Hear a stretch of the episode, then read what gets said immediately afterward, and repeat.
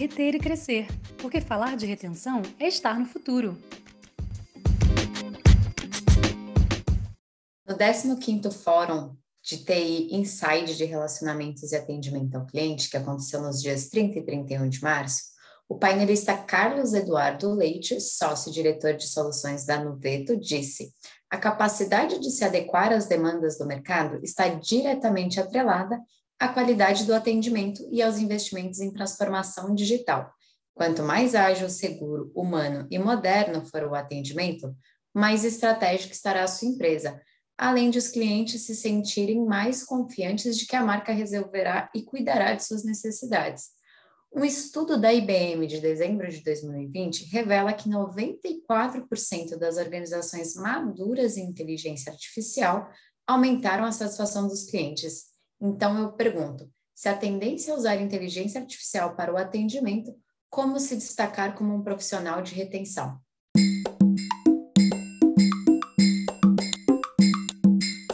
Fala galera, sejam todos muito bem-vindos a mais um episódio do Reter e Crescer. Eu sou a Franciele Gonçalves. Eu sou a Paola Fudimoto. E no episódio de hoje, nós vamos trazer para vocês com muito orgulho um assunto que a gente também gosta bastante, além de negociação, né, Paola? Que é falar de nós mesmas. Vamos falar aqui do perfil do profissional de retenção. Animada, Paola? É o nosso momento jabá. É a hora que a gente se vende para o mercado. Vamos falar então sobre o perfil do profissional de retenção, quem são as pessoas responsáveis por retenção dentro das empresas, também habilidades necessárias para esse profissional, para quem quer contratar esse profissional, ou até mesmo para quem já está nessa área e quer se desenvolver, ou está em outra área e pretende migrar para essa área, e também uns nomes muito diferentes aí. Vamos aprender hoje sobre polimatismo e nexialismo. Começando então sobre quem são os responsáveis pela retenção na empresa, né? Deixar todo mundo aqui na mesma página com relação à retenção, porque retenção é muito amplo. A gente já fala disso em alguns outros episódios, que por core, né, de negócio mesmo. Empresas que possuem receita recorrente, a área de CS, Customer Success, né, que promove uma retenção proativa, proativa ou reativa, e muito ligada a engajamento, atendimento, enfim, manter o cliente conectado à sua empresa de alguma maneira. Então, a área de CS, ela atua muito nesse perfil da retenção. Uma outra área também que é legal a gente trazer aqui, que também pode-se dizer que faz a retenção dentro das empresas, uma retenção financeira, que é a própria área de cobrança, seja ela interna ou terceirizada, também é uma área que é responsável pela retenção dentro da empresa. Essa, por sua vez, ela tem muito foco no volume, tirar realmente os clientes ali que ficam inadimplentes e de tirar aquelas barreiras, né, que é não receber o boleto, precisa mudar de alguma maneira o formato de pagamento, algo nessa linha. E a gente sabe isso é comum, isso acontece, e é super importante o papel desses profissionais dentro da, da retenção de receita também. Por fim, e não menos importante, tem vários nomes, né? Em inglês, em português, enfim. Gente aqui carinhosamente chama de retedores ou retedoras. Eu fui até jogar no Google ali, pensei em retentor, automaticamente veio na minha cabeça, mas é algo relacionado a peça de carro, então não vamos chamar assim ninguém de retentor, ninguém de retentor ou retentora vamos chamar de retedores ou retedoras, resgatadoras ou profissionais de retenção. Acho que fica bem mais amplo, né? E a gente não corre o risco de botar nome de peça de carro em ninguém. Eu acho Bom, que vale também a gente lembrar a vaga de retenção ou de retentor, né, É uma tendência de mercado. Já existiam, nós conhecemos, né, em grandes empresas de, de telecomunicação, de televisão, que de assinatura já existem essas pessoas que, que fazem esse papel de retenção de, de receita da empresa. Só que ela vem agora muito num formato de o cliente no centro do negócio, não o dinheiro do cliente. Nós acreditamos que, como se desmembrou hoje dentro da, da RD, isso talvez seja uma tendência de mercado para outras empresas, conforme a área de CS vai crescendo, esses profissionais vão desmembrando. Importante isso que você falou, Paula, vários segmentos na cabeça, sim, é inclusive até de alguns bens que eu fiz, como exemplo para a gente sair um pouco desse universo de ferramenta, que é uma tendência natural a gente migrar, que é onde a gente está mais familiarizado. Por exemplo, já falei com o pessoal de seguros, querendo ou não, existe ali uma recorrência na contratação de seguro, plano dentário, plano de saúde, plano de assistência médica, com escolas relacionadas à mensalidade da escola, então escola, universidades e também academia, né? A gente até foi convidada a participar aí futuramente do Tecnofit para a gente falar um pouco sobre retenção para a academia. Então, assim, é uma tendência sim de mercado. Cada vez mais que a gente olha para o cliente no centro do negócio, a gente vai olhar para engajamento, a gente vai olhar para retenção e criar esses espaços para pessoas que tenham skills muito próximos ao que a gente vai trazer, ter mais posições dentro da área de atendimento, esses resgatadores, esses savers, esses retedores ou retedoras. Eu tento sempre embasar todos os nossos conteúdos em pesquisa. Só que, assim, muito que a gente está fazendo é novo no mercado, então tem muita coisa que não se embasa, não, eu não tenho pesquisa para embasar. Pensando em skill, skills para esse profissional, o que, que eu consegui trazer para vocês? Né? Eu trouxe, eu separei quatro que eu acho as mais importantes para um profissional de retenção, são skills que todo mundo poderia desenvolver, que é um pouco também de tendência de mercado, tá, Fran? A primeira skill é o estudioso, não é porque ah, a gente sempre estudou, é uma pessoa que, ou você é uma pessoa que tem, que gosta de estudar e pesquisar. Estudioso, ele é um ponto forte, ele é considerado uma skill. São pessoas que são muito motivadas pelo processo de aprendizado, não pelo resultado. Acaba sendo um ponto forte para quem for trabalhar para essa área de retenção de receita, retenção retenção de talento, tem tudo quanto é tipo de retenção, essa parte estudiosa. Para uma negociação, muitas pessoas vêm me, me, me procurar para conversar sobre desenvolvimento e negociação, e quanto mais você entende do que, que a pessoa quer negociar com você. Então, essa outra pessoa, essa outra ponta, esse outro negociador nessa conversa, quanto mais você estuda, mais fácil fica a negociação. Outra skill que acaba complementando é a de input. Ele também é um, é um ponto forte. O, o input acaba sendo uma consequência da ação de, de estudar, de aprender, que é acumular informação ideia, relacionamentos, networkings, pessoas que têm input, elas têm tendência a ter uma melhor desenvoltura né, nessa nossa área, porque, porque você precisa ser muito bem relacionado. Então, você trabalha numa academia, por exemplo, e você precisa negociar aquela retenção do, do teu aluno. Então, o input, ele acaba te ajudando bastante nessa, nessa parte de negociação, nessa parte de de desenvoltura numa conversa difícil. A retenção é uma conversa difícil. Então, o input é um ponto forte que pode ser, eu acredito que tenha que ser trabalhado por todo profissional de atendimento. Quanto mais informação a gente acumula e quanto mais estudioso a gente é, melhor tende a ser a riqueza das nossas conversas. Conversas ricas são consequência de um relacionamento rico e uma experiência boa. O terceiro ponto que eu trago é a intelecção. São pessoas que se caracterizam por atividade intelectual. Então, assim, a gente vê quanto mais a gente estuda, quanto mais a gente tende, quanto mais a gente acumula informação, acaba sendo uma consequência do outro. Tudo que a gente vai desenvolvendo, a gente desenvolve um pouquinho mais cada dia. Ela aprimora discussão intelectual. Então, você traz essas consequências do, de, dessa, dessas soft skills, você trabalha isso diariamente, a gente trabalha isso diariamente na nossa job.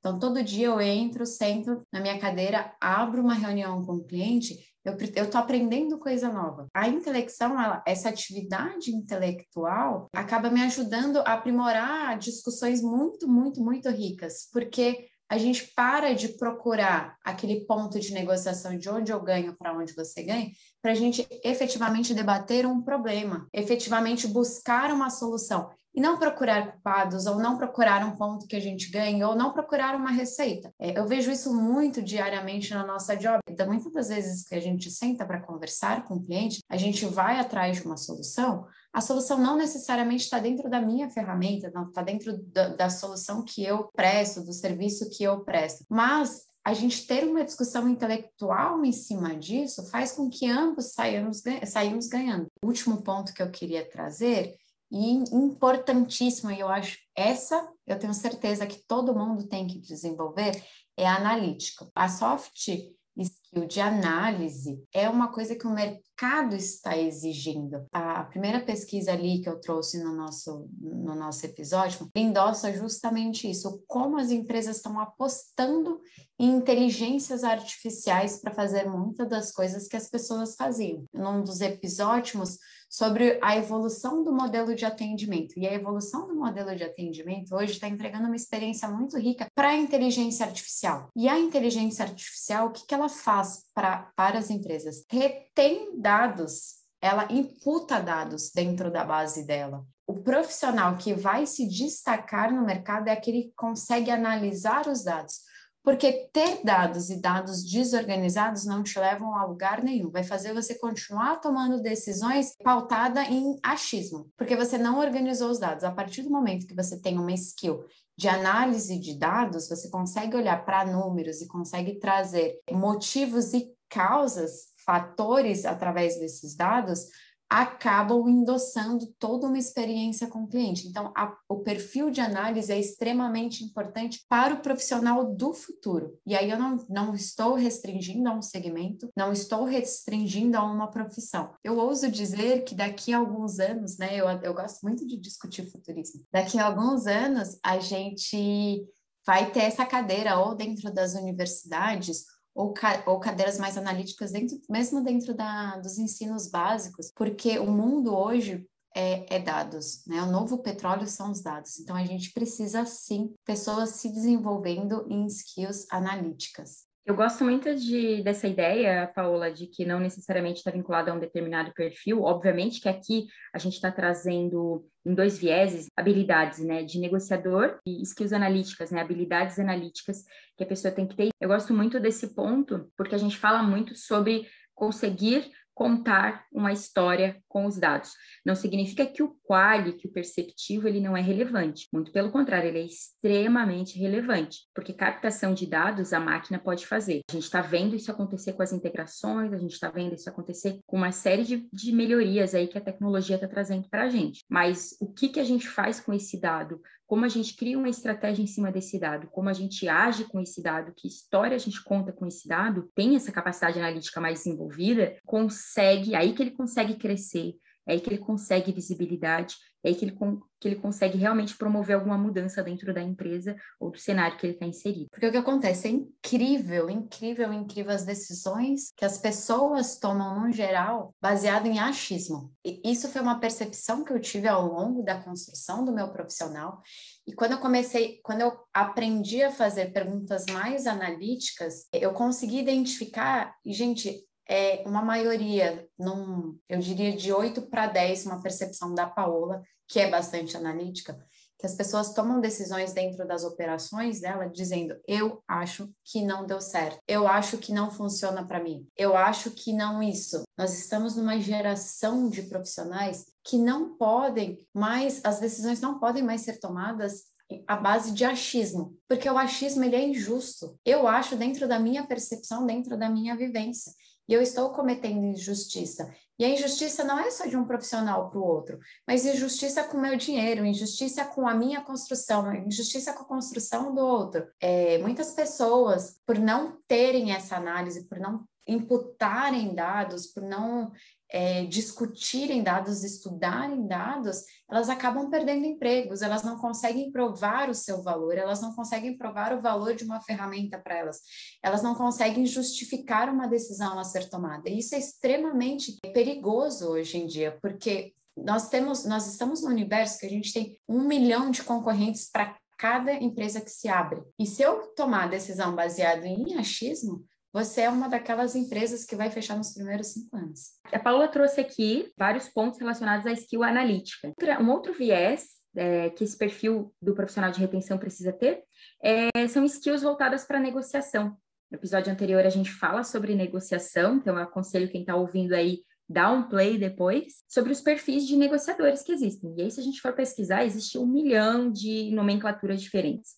A gente resumiu em alguns aqui para vocês que eles podem ser competitivos, colaborativos, prestativos, conciliadores, evasivos, existe muito mais ainda, existem assertivos. Existem várias metodologias. Algumas metodologias definem quatro principais, outras metodologias são focadas em segmento, profissional de cobrança, o profissional de vendas, né? Então, vai muito aí do mercado, do segmento e do cenário que você está inserido para conseguir definir. Mas, basicamente, eles se resumem muito a esses perfis em paralelo. Consegui dividir aqui é, se a gente fosse fazer uma segmentação, Paula, eu acho que, pensando na minha realidade, no cenário que eu estou inserida, eu diria que um perfil mais competitivo e consultivo está ligado aí ao, ao profissional de SDR, de captação, né, pré-vendas, ou vendas mesmo, que é o closer, né? A pessoa que fecha a, a negociação. O perfil mais colaborativo, prestativo, conciliador, ele se encaixaria aí dentro do profissional de pós-venda, de atendimento, gerente de conta, gerente de sucesso, né? O customer success,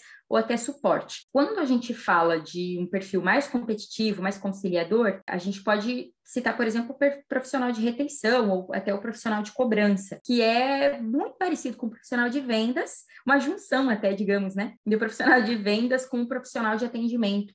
É como se a gente tivesse que olhar para toda essa jornada, todo esse caminho, mas também ter uma certa assertividade na conversa, né, para a gente conseguir, de fato, ter uma resolução daquele, daquele ponto de conflito. Esse é um ponto, Fra, que eu, eu, eu não sei se eu já abordei, eu só abordei com você em mesa de bar, não lembro onde a gente conversou sobre isso, mas eu acho super relevante trazer. Quando a gente está desbravando um, um, uma área como nós estamos, existe muita essa, essa dualidade de, de identificação. Muitas das vezes eu me vejo com um perfil de vendas, negociação, closer, e muitas das vezes eu me vejo com um, um, um perfil financeiro, né? Ali tentando segurar aquela receita, resguardar aquela receita, fazer uma negociação mais cautelosa e alguma das vezes como um gerente de sucesso, nenhum nem outro, né? Vem cá, deixa eu resolver o seu problema. E muitas das vezes eu sinto com o cliente falo, e é, cara, você tem total razão, o que, que a gente vai fazer junto? Então tem essa, essa identificação, porque Vendas é uma, das, é uma das profissões mais antigas do mundo. Depois, com o surgimento das empresas, vem o financeiro ali para proteger essa receita. Agora, recentemente, a gente fala de gerente de sucesso. E já, de novo, a gente pautando naquele, na, naquela conversa que nós tivemos de modelo de atendimento, como as coisas são rápidas. Porque a gente falou de gerente de sucesso há cinco anos atrás, agora a gente já está falando de um perfil que acabou de surgir e muito provavelmente isso vai desdobrar também. Bom, é muito rico sair dessas conversas porque cada conversa ela tem um viés completamente diferente e a gente faz todos esses papéis. Na pesquisa que eu estava fazendo também, eu achei um artigo da, da Agenda que traz 16 tipos, como eu falei ali, de metodologias e perfis de profissionais. Então, vou deixar aí no nosso blog post como uma sugestão para quem quiser explorar um pouco mais sobre esses perfis. Interessante trazer também algum, um exemplo aqui do, de um artigo que eu vi da Conquer sobre quatro perfis: o negociador assertivo, o negociador persuasivo, o negociador detalhista e o negociador estável. Como a gente se identifica dentro da negociação, dos perfis de negociação, e como a gente consegue identificar o outro. E isso vai fazer com que a gente consiga agir dentro daquela negociação, conduzir aquela negociação, ceder naquela negociação, para enfim a gente chegar numa negociação que seja boa para ambas as partes envolvidas. Falando em características e habilidades, quais são as características e habilidades que esse profissional de retenção ele vai apresentar ou precisa desenvolver? Primeira coisa, empatia, né, para conseguir ouvir, para conseguir se colocar no lugar do cliente, conseguir se projetar naquela situação, para ouvir genuinamente, é, ser comunicativo, proativo, então, assim, precisa, né, ser uma pessoa que vai atrás, que fala realmente, que puxa assunto, que não tem esse receio de iniciar uma conversa, que consiga fazer da objeção uma aliada na negociação. Eu não gosto muito, eu sei que muita gente usa o termo contornar objeção, contornar objeção, mas dá a impressão que a gente está sempre querendo sair pela tangente, né? Eu gosto muito de trazer a visão de usar a objeção como uma base para a construção de um raciocínio. Vamos sobrepor a tua opinião ou a tua fala, mas eu vou usar a sua fala como uma construção da minha fala. Então, é super importante que esse profissional consiga também usar a objeção como uma aliada dentro da conversa. Aqui vale um ponto de alerta também, né? Justamente porque fica parecendo que a gente quer sair pela tangente quando a gente fala contornar a objeção. Toda objeção que surge, ela tem, às vezes não é essa a objeção, mas ela tem algum ponto de partida genuíno. E quando a gente fala de retenção e a gente fala de objeção, A gente fala de resolver efetivamente o problema do cliente. Eu amo essa frase da Fran. Retenção não é detenção. Então, se não faz sentido para você, tudo bem. Mas se eu sentei, se a gente senta para conversar com o um cliente sobre um pedido de cancelamento e ele traz uma objeção, a gente não tem que tentar passar, tapar o sol com a peneira e passar para a próxima objeção. Não, aquilo tem algum problema genuíno, alguma raiz foi feita. E às vezes a raiz está uma rusga lá atrás, de muito tempo, como, como a gente fala de receita recorrente, às vezes esse problema vem de trás, lá de trás. E tem objeções também que não podem ser, é, que não podem ser contornadas. Por exemplo, se você é, tem alguma empresa que presta serviço de receita recorrente para a sua região e o teu cliente vai sair da, da região, vai se mudar, etc., é uma objeção e você não tem o que fazer. Então, às vezes, algumas objeções não são, são contornáveis. Se preparar para o não é super importante. A gente vai receber ou não. Eu lembro que quando eu iniciei a minha carreira, em, como analista em retenção, eu disse para o meu gerente da época: Olha, eu vou tentar, mas eu não sei lidar com não. Ele disse para mim: Você sabe sim, só que você nem sabe que sabe. Eu identifiquei que eu sabia lidar ou eu aprendi ao longo do processo. Não é fácil, tá? Nós não somos ensinados a lidar com não de forma racional, né? Por isso é tão difícil para a gente quanto adulto, para a gente quanto profissional lidar com essa frustração, lidar com esse não, mas é super importante se preparar para ele. Aqui, mais uma, eu, eu e minhas flags, né? Vou eu fazendo episódio, um episódio de 30 minutos, virar duas horas por conta das flags. Aprender a trabalhar com o não é muita inteligência emocional. É você também identificar que tem coisas que não estão no nosso alcance, que a gente não pode resolver e a gente faz o máximo. Tentar se frustrar o menos pessoalmente. E muita coisa que a gente não consegue e acaba levando para o lado pessoal, só que conseguir fazer uma separação isso através da inteligência emocional. Como o pessoal e o profissional estão muito misturados, a gente tem que tomar cuidado também com a nossa saúde mental nesse momento. Já que você tocou nesse ponto, Paola, que naturalizar também a frustração. Ah, o outro não é, não, não emite nenhuma reação, então ele é superior a mim, ou ele mais desenvolvido do que eu, nada disso.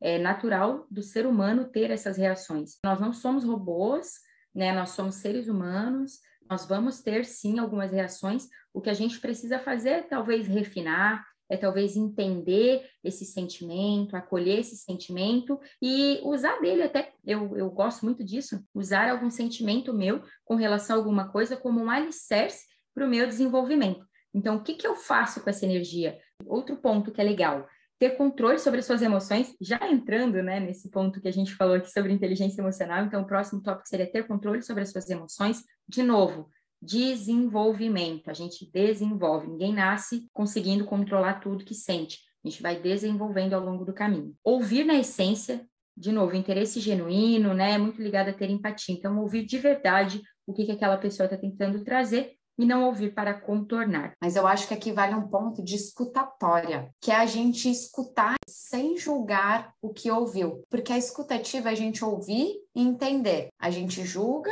replica e responde. E a escutatória não, ele vai de encontro com o primeiro ponto que a Fran trouxe, empatia. Quando a gente escuta, entende sem julgar o cliente, mas sim buscando uma solução para ele, no caso, né, para o teu cliente. Às vezes a solução, de novo, não, não somos nós, a solução é outra coisa. O exercício de escutatória é muito importante nesse momento, porque a gente não está aqui para julgar o, o, que o cliente está dizendo, né? Então, os clientes às vezes trazem, ah, mas para mim não funciona, para mim não sei o quê. E aí a gente começa a julgar dentro do nosso ponto de vista. A escutatória não. Escuta, ouve e entende o que ele está falando na cadeira dele. Já trazendo uma sugestão minha, não, não achei isso dentro do conteúdo que eu pesquisei aqui, mas eu acrescentei que é fazer perguntas ao longo da conversa. Perguntas para entender, perguntas para validar, perguntas para fechar a conversa. Né? Eu acho que é super importante a gente é, fazer essas perguntas. Às vezes a gente acha que vai fazer uma pergunta, isso vai ofender de alguma maneira o, o cliente porque ele está sem tempo, porque ele está corrido, ou porque ele já me disse não, e eu vou estar tá aqui fazendo perguntas sendo chato. Não, é super importante a gente fazer perguntas ao longo dessa conversa. Uma outra habilidade também que esse profissional é, precisa ter é usar da persuasão. Também é uma habilidade que pode ser desenvolvida, mas é preciso também ter, porque em algum momento esse profissional ele vai precisar ter um fechamento ali daquele assunto. Então, ele vai precisar também, ele tem metas, ele tem objetivos a cumprir, né? Ele precisa reter essa receita. Então, é um profissional que precisa ter um, um poder de convencimento, saber usar da persuasão, saber usar de dados, saber usar de pesquisas, saber usar do que você trouxe ali, né, Paula, que é conhecer é, o seu produto, conhecer o seu serviço, conhecer o seu contrato. A gente fala muito disso em outros episódios nossos também. Então, esse profissional ele precisa explorar também da persuasão para conseguir trabalhar dentro de retenção. Então, usando dessa persuasão, estabelecer aí os combinados e os próximos passos. É super importante que você consiga também, dentro daquela conversa, ter esse tipo de fechamento né? Porque senão fica assim, ah, foi muito bacana, foi muito bom, a gente brinca aqui, rimos muito e foi Lost, né? Então, não, não tem... Eu fiz um amigo e foi Lost. Ótimo, foi muito bacana, mas não chegamos em objetivo, não alcançamos nem eu e nem o cliente o objetivo que queríamos. É preciso, sim, fechar uma conversa e promover aí os combinados e os próximos passos. Por fim, não menos importante, o uso da criatividade e a ousadia né, Paula? Tem que ter uma pitadinha de se vira nos 30, qual é a solução que eu vou oferecer agora, qual é a pergunta que eu posso fazer agora. É, não, é, não existe playbook, não existe procedimento, receita de bolo. Gente, se vocês estão procurando por isso, enquanto profissionais de retenção, pessoas que precisam reter, sinto muito, vocês não vão achar. Isso é no dia a dia, é buscando essas essas habilidades, essas características que a gente trouxe aqui para vocês, tentando desenvolvê-las dentro do dia a dia de vocês.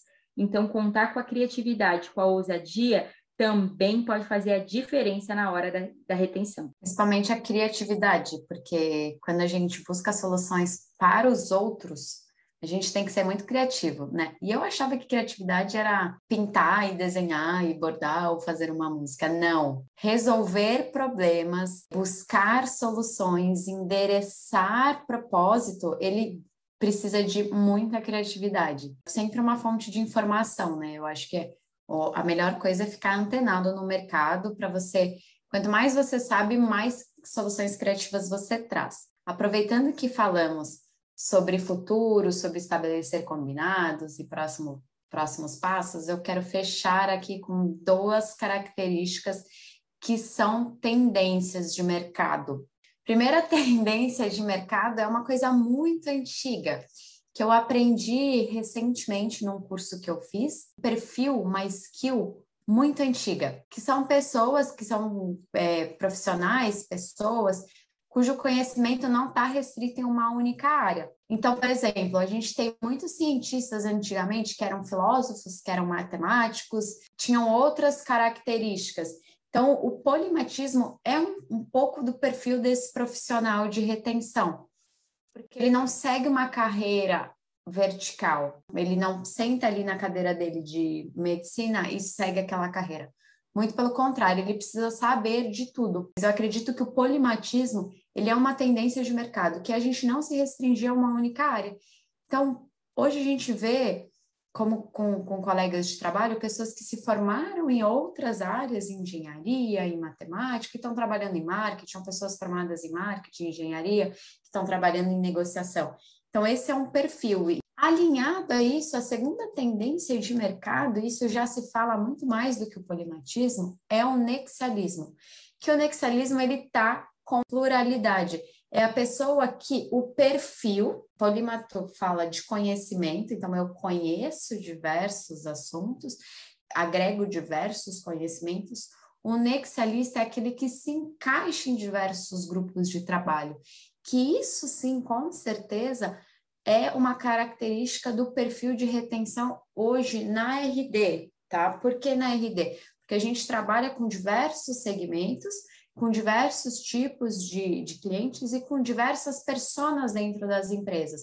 Então, eu falo com financeiro, eu falo com profissional de marketing, eu falo com profissional de produto, eu falo com o, o CEO de uma empresa, o diretor, tomadores de decisão. Então, o nexialista é essa pluralidade que se encaixa em diferentes grupos de trabalho, voltada para a solução de problemas. O nexialista ele tem esse perfil agregador. Então, eu trabalho hoje na área de retenção, só que eu preciso agregar conhecimento da minha experiência do lado do financeiro. E eu preciso agregar conhecimento do lado do implementador. E eu preciso agregar conhecimento com o meu time de suporte. E eu preciso agregar esse conhecimento para a minha diretoria. Tem essas características que a gente já trouxe de curiosidade, de proativo, de ser uma pessoa persuasiva, de ser uma pessoa agregadora, ele tende a instigar as pessoas ao seu redor, grupos, pares, líderes, em busca de respostas e conhecimentos de, em diversas áreas, em diversos, diversos pontos. Então, esse conhecimento ele é muito abrangente. Com o polimatismo, você endossa o conhecimento junto com o perfil de encaixe. Mas é uma característica que eu quis trazer porque eu vejo muito em nós duas. Paula, eu tenho uma dúvida. Será que, nomes diferentões, né? Será que nexialismo vem de nexo? de criar nexo? Acredito que sim, porque uma característica de pessoas que buscam conhecimento, que imputa dados de diversos segmentos, então a gente fala de um milhão de coisas de mercado, de tendência de mercado, de passado, de futuro, e como que a gente pega tudo isso e agrega informações para outras áreas, para outras empresas, para outros mercados, com inteligência artificial, sucesso de cliente, enfim, com, com todas as coisas que abrange o futuro, esse futuro incerto do nosso mercado, essa pluralidade de conhecimento e a pluralidade de agregar esse conhecimento. Incrível essas novidades. Para mim, assim, é engraçado que os nomes são estranhos. Num primeiro momento você começou a falar, eu pensei, meu Deus, o que, que vem por aí? Gostei muito muito, acho que mais uma coisa que eu aprendi aqui. Quando você começou a trazer os exemplos, eu consegui realmente visualizar isso. A forma como a gente age, consegui visualizar o nosso dia a dia, conseguir visualizar alguns comportamentos, os nossos próprios comportamentos. Nossa, é, faz bastante sentido. Eu já me sinto no futuro agora, Paola. Falar de retenção é estar no futuro. Ó, adiantei o nosso slogan. A gente está sempre antenado. Pulo do gato desse profissional de retenção, desse desdobramento de CS, e até mesmo para quem é um CS, agregar essas skills vai fazer muita diferença, é a abrangência de conhecimento. Quanto mais a gente entende, melhor as nossas negociações e melhor os nossos relacionamentos, né? O... A, a própria Bíblia diz isso perdoa os ignorantes porque eles não sabem o que fazem. Então, quanto a gente tem conhecimento, a gente consegue errar menos com o outro. E a gente está numa era, num comportamento de mundo, de pessoas, de relacionamentos, que a gente toma muito cuidado com o próximo. E eu só vou tomar cuidado a partir do momento do conhecimento, que eu sei que eu não vou é, interferir, ou vou errar, ou vou prejudicar. Então, a melhor coisa para qualquer pessoa que esteja nos ouvindo é imputar conhecimento, é trazer conhecimento, é estudar. E aí tem, a gente tem milhões de maneiras de estudar. A gente tem podcast, a gente tem YouTube, a gente tem blog, a gente tem redes sociais, mas ser uma pessoa que busca essas informações e tem uma análise crítica, vamos tomar cuidado com as fake news, né, por favor, mas que tem uma análise crítica dos, da, das fontes de informação, é, todos os relacionamentos, não só na vida profissional, mas na vida pessoal, melhoram. E a gente tende a ter relacionamentos mais saudáveis e também nós não sermos o lado tóxico do relacionamento. Com essa eu me despeço, gente. Eu achei que você ia evoluir um pouquinho aí, né? mas tudo bem. Eu acredito que por hoje já conseguimos passar bastante coisa aqui, né? Já falamos sobre o próprio perfil do profissional de retenção, as skills, tanto analítica quanto de negociação, os principais pontos dentro dessa skill, os perfis de negociação, de negociadores, perdão, e, e também sobre polimatismo, correto? Polimatismo. Estávamos aqui, estamos aqui, para onde vamos?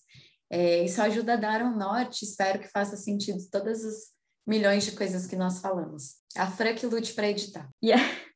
E com essa, né, nos despedimos então, né, Paola, com essa deixa maravilhosa. Obrigada por esse episódio, obrigada quem está nos ouvindo. Curte, compartilha, acompanha a gente nas redes sociais. O nosso Instagram chama-se arroba Crescer. O nosso LinkedIn chama-se barra Reter e Crescer. E o nosso site chama-se reterecrescer.com.br. Isso aí, galera. Continue nos acompanhando, clique em seguir, compartilha com seus amiguinhos, marca essa galera lá no Instagram, no LinkedIn, Vamos promover conteúdo do futuro, vamos promover conteúdo de qualidade para todo mundo que precisa, que merece e que está buscando aí se desenvolver. Um abraço, obrigada, Paola. Obrigada, Fran. Foi ótimo, adorei esse episódio.